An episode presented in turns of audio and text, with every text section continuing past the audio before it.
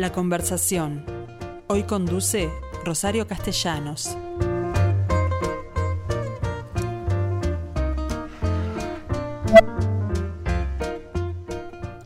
Hola amigos, ¿cómo están? Bueno, aquí nuevamente con ustedes para compartir este espacio en el cual vamos a hacer una entrevista a alguien que ustedes ya de referencia conocen, porque recordarán que no hace muchos días yo les conté de un paseo que hice por el Parque Valle, en el cual se trataba de un paseo guiado por un ingeniero agrónomo que sabe de plantas, cosa que a mí me hacía mucha falta, y bueno, fuimos recorriendo al, a lo largo de dos horas una vuelta completa un día domingo, que había mucha gente tratando de eludir esas personas.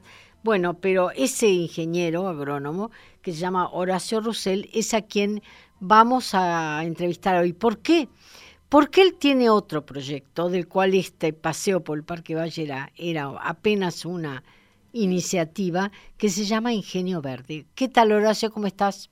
Buenas tardes, Rosario. Bueno, es un agrado estar contigo y con toda la audiencia de Radio Mundo en este espacio. Bueno, ¿qué es Ingenio Verde? Porque creo que de un profesor que fue profesor universitario, este, ahora que, ve, que viva en Montevideo, en Parque Valle, y tenga esta pequeña empresa, no deja de ser un emprendimiento docente de cualquier forma, ¿no?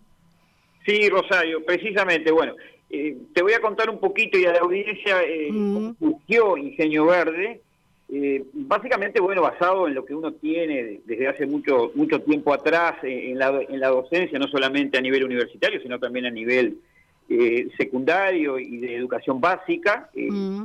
que también tengo esa experiencia. y bueno, en plena pandemia, yo te lo conté el otro día, estábamos ahí con mi hijo, con mi hijo menor, con Agustín, y bueno, en el quédate en casa. Y el quédate en casa era, bueno, eh, mirar mucha televisión, eh, lindas comidas, bebidas, y uno iba engordando.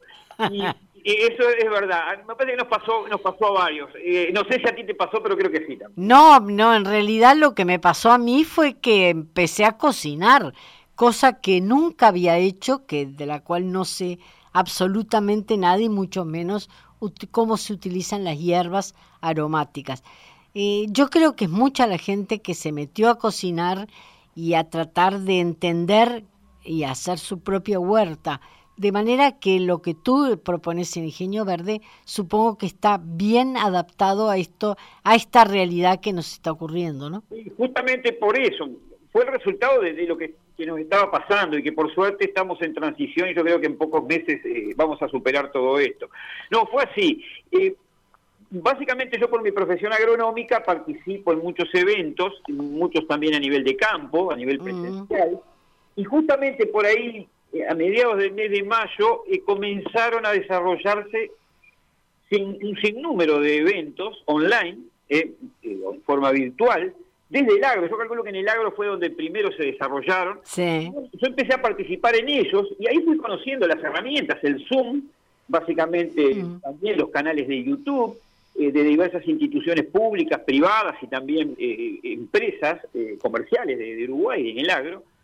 Y bueno, una noche se me prendió la lamparita, como uno dice, bueno, aquí está mi oportunidad. Y mi oportunidad ya viene dada porque yo también ya he desarrollado desde el 2015 hasta el 2018 cursos online, pero, pero artesanal, ¿no? Oportunidad que también se te dio porque vivís en una casa con jardín por ejemplo. y, también porque vivo a dos cuadras del Parque Base. Claro.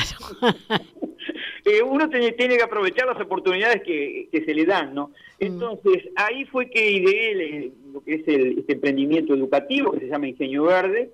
Y bueno, aquí estoy eh, proveyendo servicios educativos mediante el desarrollo de talleres, no solo urbanos, sino talleres rurales, eh, con clases personalizadas en línea y utilizando también la metodología dual, que puede ser la semipresencial o en los próximos meses seguramente la, presencialidad, eh, con un énfasis en el aprender haciendo. Muchas veces eh, el hacer sirve mucho más que el saber o el leer. Eso está, eh, científicamente demostrado. Y además es mucho más divertido.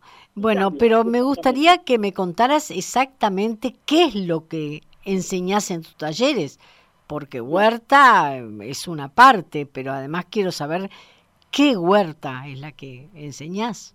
Bien, eh, en, primer lugar, eh, cuando yo diseñé toda esta oferta educativa, en el caso de los talleres urbanos, lo primero, pues ya tenía una experiencia previa de haber colaborado honorariamente con algunas huertas comunitarias aquí en mm, sí. Eh, digo, bueno, eso, eso ya lo tengo, solamente pulirlo, y el primer taller que diseñé se llamó Jardines y Huertas Orgánicas. Eh, prácticamente hoy es el taller más exitoso eh, y bueno, eso quiere decir que estaban las necesidades de la población eh, en ese sentido y hay toda una onda positiva al respecto a, producir su propio alimento, las personas, mm.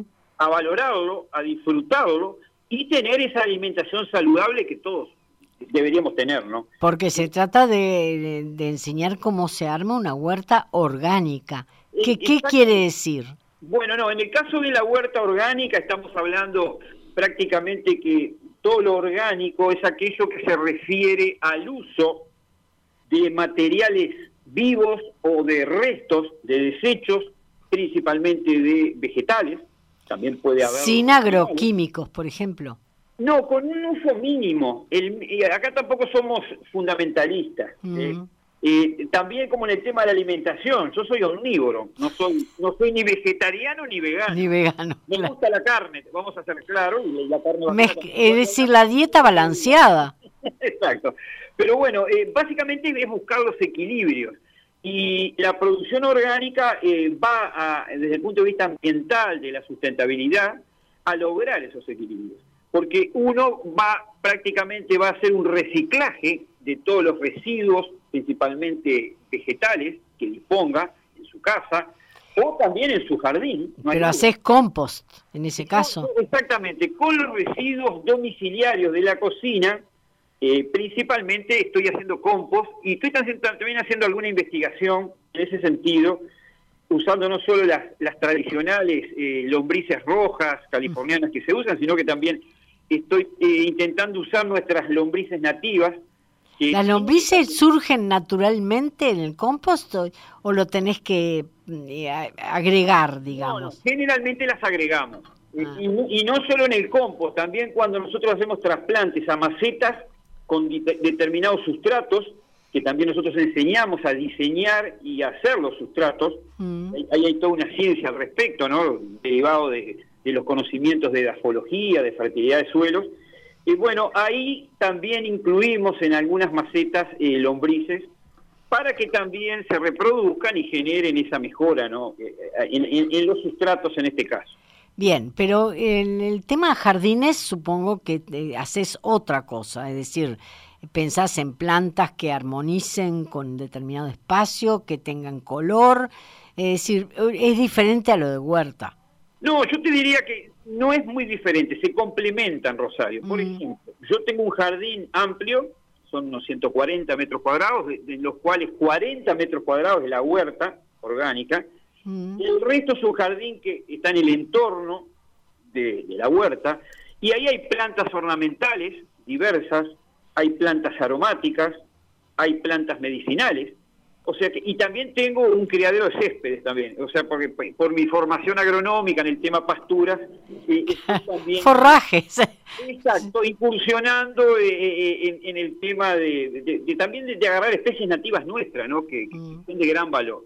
Bueno, ese es otro aspecto, ¿no? ¿En qué medida las especies nativas tienen una adaptación a nuestros suelos mejor que lo que podemos obtener importando, ¿no? eso, eso es así, eso viene de miles y de millones de años, o sea, eh, entonces, eso tenemos que aprovecharlo, entre comillas, de la mejor forma, y bueno, mejorarlo, valorarlo, y también tenemos eh, dentro de los talleres eh, no solamente lo que podría ser jardín y, huerta orgánica, sino lo que te decía, producción de plantas ornamentales, plantas aromáticas, plantas medicinales, que ese es el taller que viene en segunda instancia, en la demanda educativa, y también en la producción en viveros y multiplicación de plantas, que eso va más eh, puede ir más para una empresa que quiera desarrollar eh, básicamente los temas reproductivos de, los vegetales. Y en ese caso tenés que, enseñar cómo se planta, es decir, cómo manejar un plantín, eh, en tierra, en maceta, en lo que sea.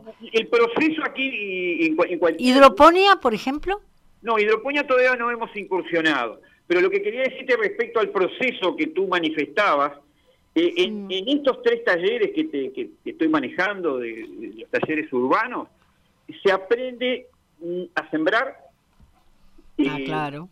se hacen almacigueras, de las almacigueras, luego de un periodo determinado, cuando hay cierta madurez en una plántula, que una planta es una plantita muy joven, tiene que tener el sistema radicular con cierto desarrollado, claro. Plantes a diversas macetas o envases de diferente tamaño. Por ejemplo, la, la maceta número 9, la maceta número 12, que son muy conocidas también en, el tema forestal.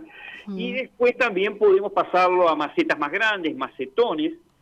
Y el proceso muchas veces, y la mayoría de las veces, culmina en los canteros de siembra en tierra pero en tierra preparada, ¿no? También eh, en, la huerta orgánica nosotros manejamos mucho abonos orgánicos, eh, tenemos abonos orgánicos, la, eh, la cama de pollo, el estiércol de conejo que ha resultado extraordinario, eso para mí por ahora es el Pero si no tenés conejos, tenés que salir a comprarlo. No, no, yo tengo un, y ahí lo voy a nombrar, un, colega, un profesor, el profesor Juan Salles, que él se ha jubilado y tiene una chacra por allá cerca de, Pando, en Cañada Grande, y es mi proveedor. Hemos hecho una alianza de ganar-ganar. Ah. Y, no solamente estamos tratando de usarlo en determinadas eh, hortalizas, eh, sino que también estamos estudiando las propiedades que tiene para plantas ornamentales u otro tipo de plantas. Y la verdad que sí, me, viene... Me viene eh, bueno, por supuesto, pero me gustaría que me contaras en materia de plantas eh, aromáticas, de esas que se usan en la cocina, ¿cuáles tienen más éxito? ¿Cuáles te piden eh, más para aprender? Bueno, básicamente las más comunes, podemos hablar de la albahaca, mm. podemos hablar del también, eh, bueno, dentro del aromático podemos poner al perejil, al apio también, ¿eh? que, básicamente... Claro, pero esas son las comunes, las que podés encontrar en, cualquier supermercado. Me refiero a las otras, las silumet, las cibulet... también tenemos, eh, eh, básicamente, como te decía, el orégano.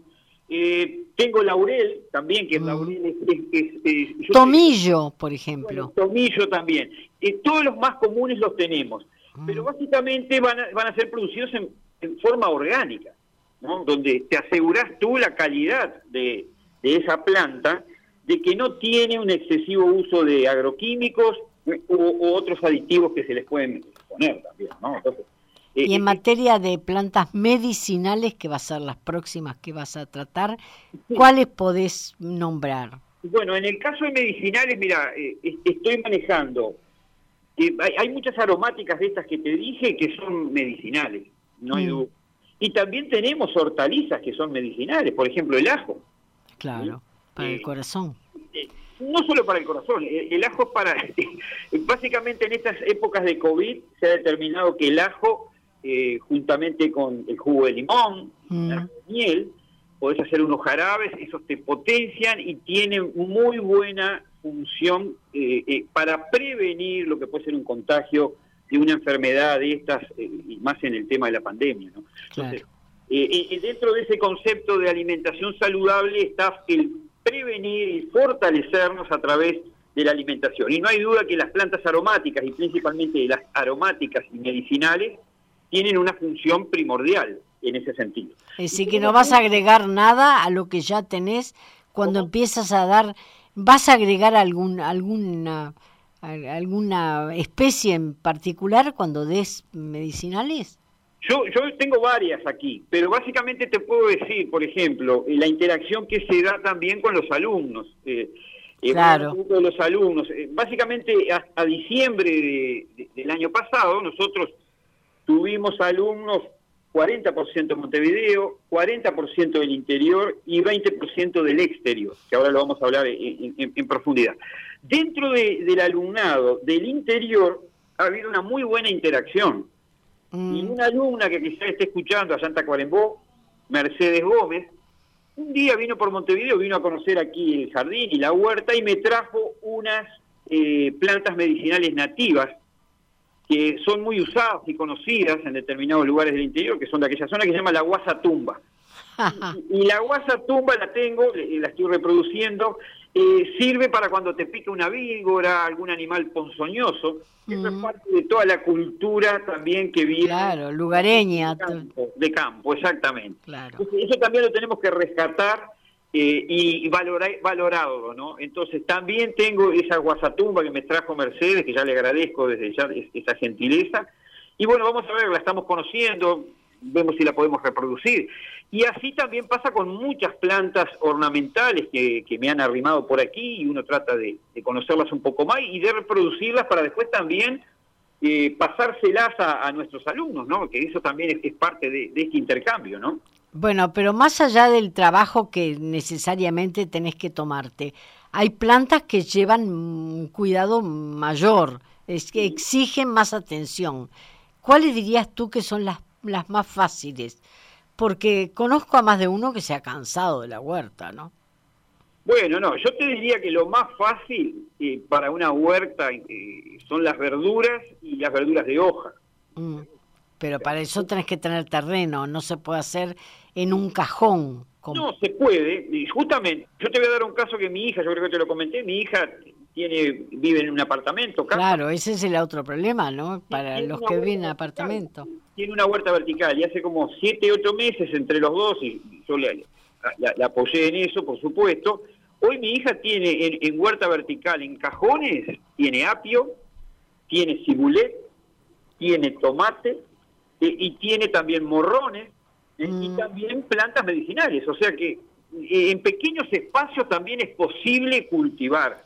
Pero, pero ¿qué es una huerta vertical? Porque yo conozco los jardines verticales, pero huerta... Una huerta vertical es una estructura en la cual es escalonada y ahí hay cajones ah, a. De cualquier forma es una... vertical.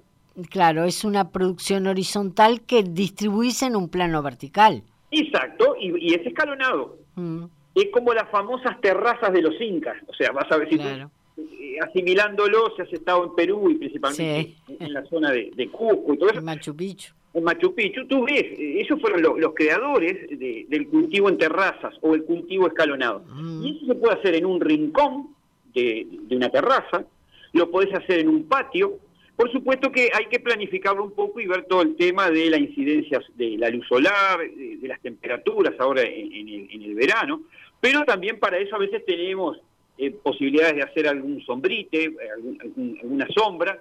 Eh, uno de los problemas en el verano es eso, ¿no? El, sol directo no le hace bien a ninguna planta, ¿no? No, hay algunas plantas que lo resisten. Tenemos plantas que requieren más luz y plantas que son de luz intermedia y otras que son muchas ornamentales que son más, requieren poca luz, ¿no? Y ahí, entonces, lo importante también es que nosotros en todos los talleres nosotros eh, al inicio generamos conceptos básicos para que se conozcan los procesos por los cuales los vegetales crecen y se desarrollan y se reproducen. Bueno, pero tú me, me contaste además que tenés gente entre tus alumnos, gente de Montevideo, gente del interior y del exterior? Bueno, eh, eh, del interior de diversos departamentos, y ahora voy a pasar al exterior. del interior te puedo decir desde Colonia, San José, Cerro Largo, Paysandú, Tacuarembó. Como ¿Pero vienen a cursar acá o lo hacen virtualmente? Nosotros no. Eh, la gran mayoría, más de la mitad, lo han hecho online y van a mm. venir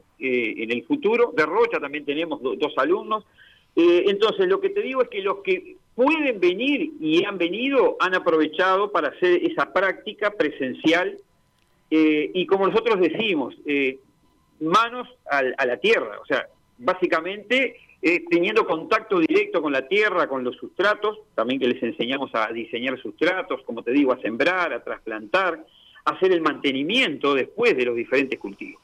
No, y lo que me sorprendió a mí en, esta etapa, que, que, te digo que culminé en diciembre sí. fue que también hubo eh, alumnos desde el exterior. Y bueno, tuvimos alumnos en Buenos Aires, en España también, en, dos lugares de España, y tuvimos un uruguayo en Letonia. Lejos, ¿eh? Me, generó un orgullo, ¿no? Decir, bueno, mira dónde estamos llegando. Eh, Rafael, eh, Rafael hoy está en Letonia y están con menos 15 y menos 20 grados bajo cero. Pero esa gente además tiene que tener aportes, porque en esos lugares de pronto hay plantas que acá no conocemos. no? generalmente hay muchas de las que, nosotros cultivamos, tienen. Lo que sí que los cultivos estivales y frutales eh, que requieren temperaturas no los tienen.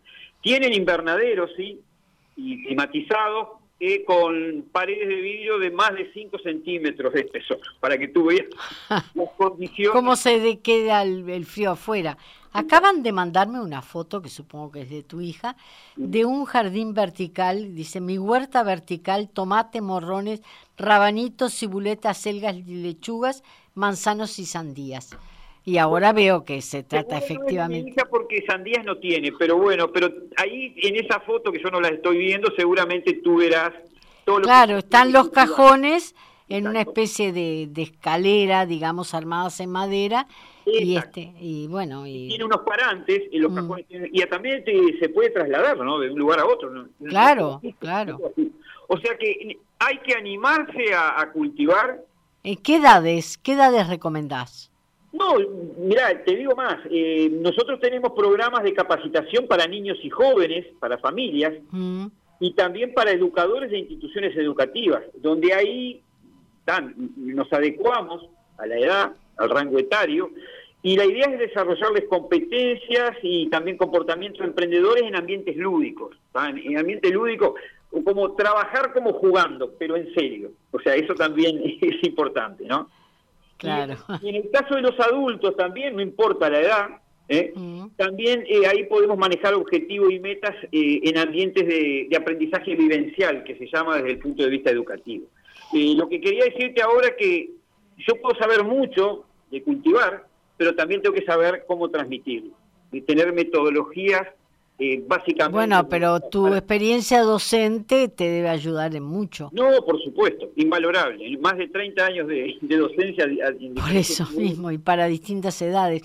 Bueno, ahora lo que me falta saber es cómo hacer la persona que esté interesada a partir de esto que escuchó para anotarse y si algún grupo comienza en ahora. No, justamente, eh, estamos comenzando a, partir del primero de marzo. Mm. Eh, comenzamos esta, nueva etapa del año 2021.